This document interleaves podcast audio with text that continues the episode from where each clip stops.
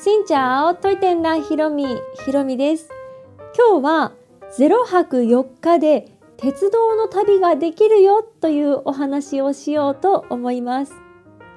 しかも鉄道の旅、これは海外のお話です。0泊4日で海外旅行ができるというとてもミラクルなプランを思いつきまして、それをね、練って練って旦那さんとも一緒に相談しながらとても素晴らしい0泊 4, 4日4日の鉄道の旅を生み出しました。その動画をね今年の一発目の YouTube の動画でも紹介したんですがそんな面白い旅ができるよというお話をします。まずどこに行くかと言いますともちろんベトナムでございます。この旅行はですねサラリーマンの方や OL の方そういった会社員の方を想定していてそんな週5とかでね大変に働いてらっしゃる方でも行けるようなプランです。まず木曜日お仕事しますね。でお仕事が終わったら飛行機に乗り込みます。そして日本からベトナムに向かいます。ベトナムに行くまではちょっと時間もかかるし時差もあるので到着するのが金曜日の朝になりますね。で金曜日はもちろん有給を取ってください。金曜日の朝にベトナムの中部ダナンという町に着きます。ベトナムは細長い国でその真ん中ら辺のダナンという町です。ダナンに着いてそこから鉄道に乗り込みます。ダナンに着いたらもういきなりダナン空港からダナン駅に向かって鉄道に乗ります。ちょっとハードですが飛行機をくれたらもう終わりですがそんなことは考えずに鉄道に乗り込みますね。そして金曜日の朝から鉄道の旅が始まります。ダナンから南の方に行ってベトナムの一番一番でもないか南の都市ホーチミン市というところまで鉄道が走っています。それでホーチミン市まで向かいます。でこの鉄道がかなりねゆっくり走っているんですね。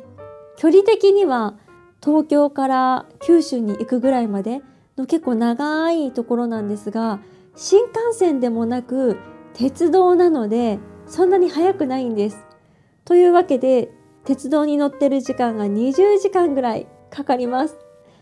で鉄道がホーチミン市に着きました。着いた頃にはもう朝になっています。翌日の土曜日の朝ホーチミン市に着きました。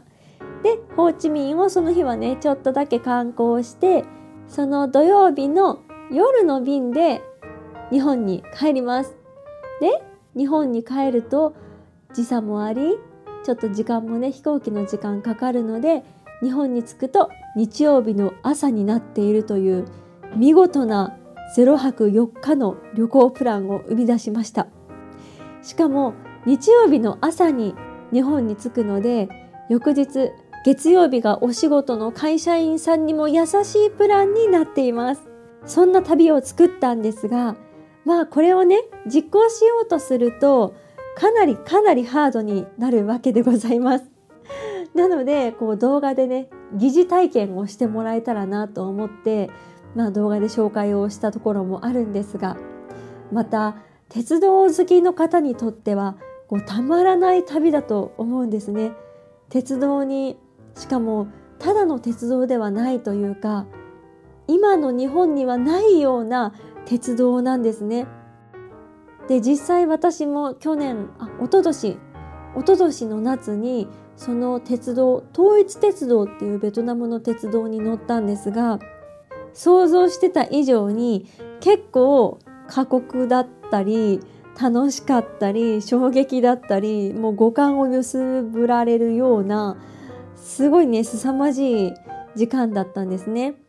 で鉄道が好きな方って男性多いですよね若い方ももちろん多いですがちょっと年配の方の男性もすごく好きな方多いと思います。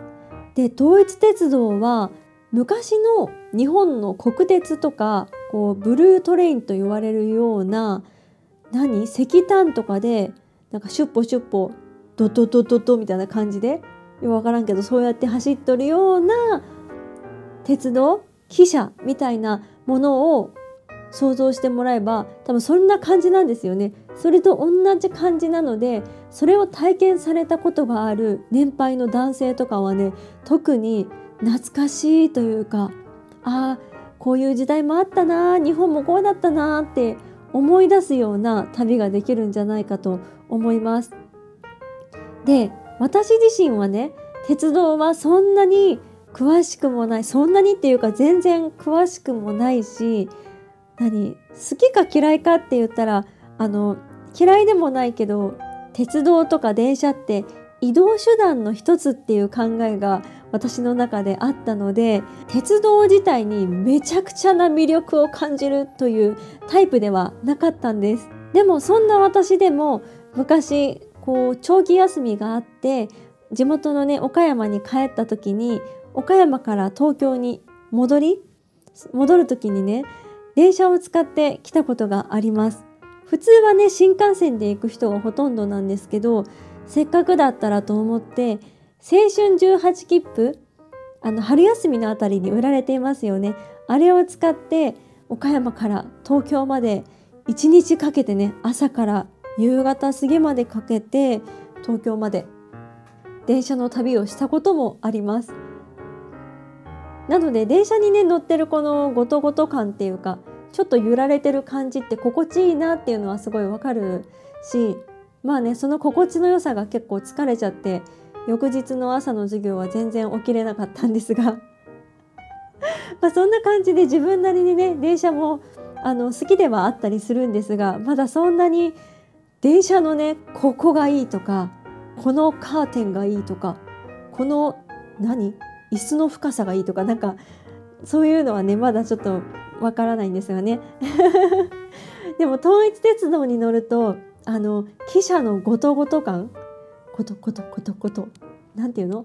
コトコトコトコトっていうのかな？なんかこう揺れてる感じとかなんか電化されてないものっていうのが感じられるのでそれこそ年配の方には昔を思い出させるような風景であったかなっていう気もします。で私ね統一鉄道に乗るまで電車と鉄道って違うってことを知らなかったんですね。統一鉄道は電車ではなくって汽車というか鉄道みたいですね。電車っていうのは電化されてて電気で動くものだから電車？で統一鉄道は電気で走っていなくって石炭？軽油なのか？そういったもので動いているので電車ではない電化されてないものなので鉄道というみたいです。これね私知った時ちょっと感動しましたね。うん。それをそれを事前に予備知識として入れていたんですが毎度のこと私は電車電車と言ってしまいよく YouTube のコメント欄で「電車じゃないよ」ってコメントをね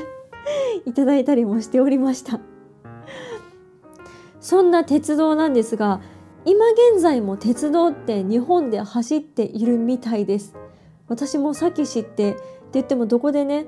どこで何がどれぐらい走っとるかっていうのはそんなに詳しくはまだわからないですが四国の方とか高知の方とかでは普通に列車ん？鉄道が走っていたりとか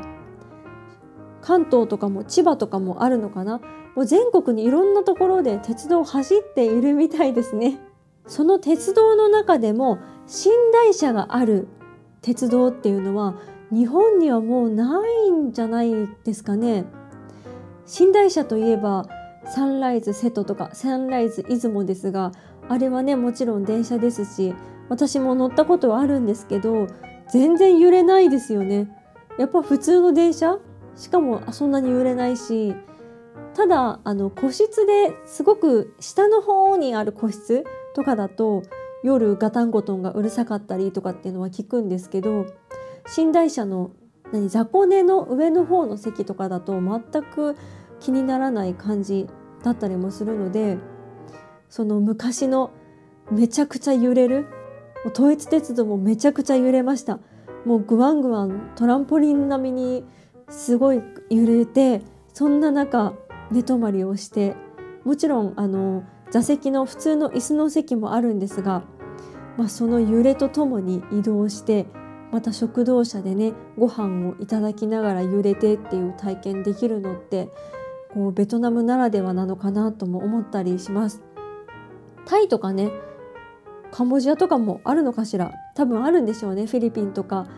東南アジアとかはそういうのがあると思いますしまたその線路にお店があったりとか果物屋さんがあったりとかあの電車が来るたびにこう何？商品しまってとかこう出店のところ屋根しまってとかっていうのもタイはあるみたいなのでベトナムもありますねカフェを運営していたりするのでそういった外の景色を外の景色を見ながらっていうのは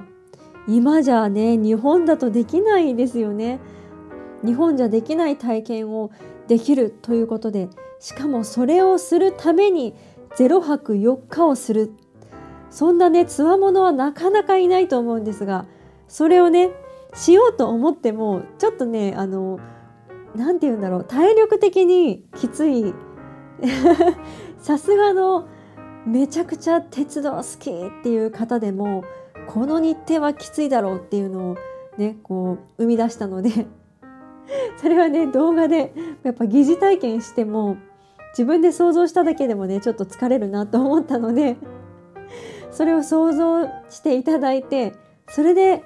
体験したいなと思う方がいらっしゃったら是非ね海外に行けるようになったらベトナムに飛んでいただいてこの0泊4日を実現してもらえたらなと思いますそんな方がいらっしゃいましたら是非ね言っていただけたらなんか嬉しいなと思いますね そんな感じで今日は0泊4日の鉄道の旅ができるよというお話でございました。Apple Podcast、Spotify、その他各種ポッドキャストにて配信をしています。月水金更新しているのでぜひ聞いてくださいね。皆様の旅の思い出やまた鉄道の疑問や私が答えれるか分かりませんがそういった感想などありましたら概要欄のお便りフォームから送っていただけると嬉しいです。それではまた次の配信でお会いしましょう。変がプライ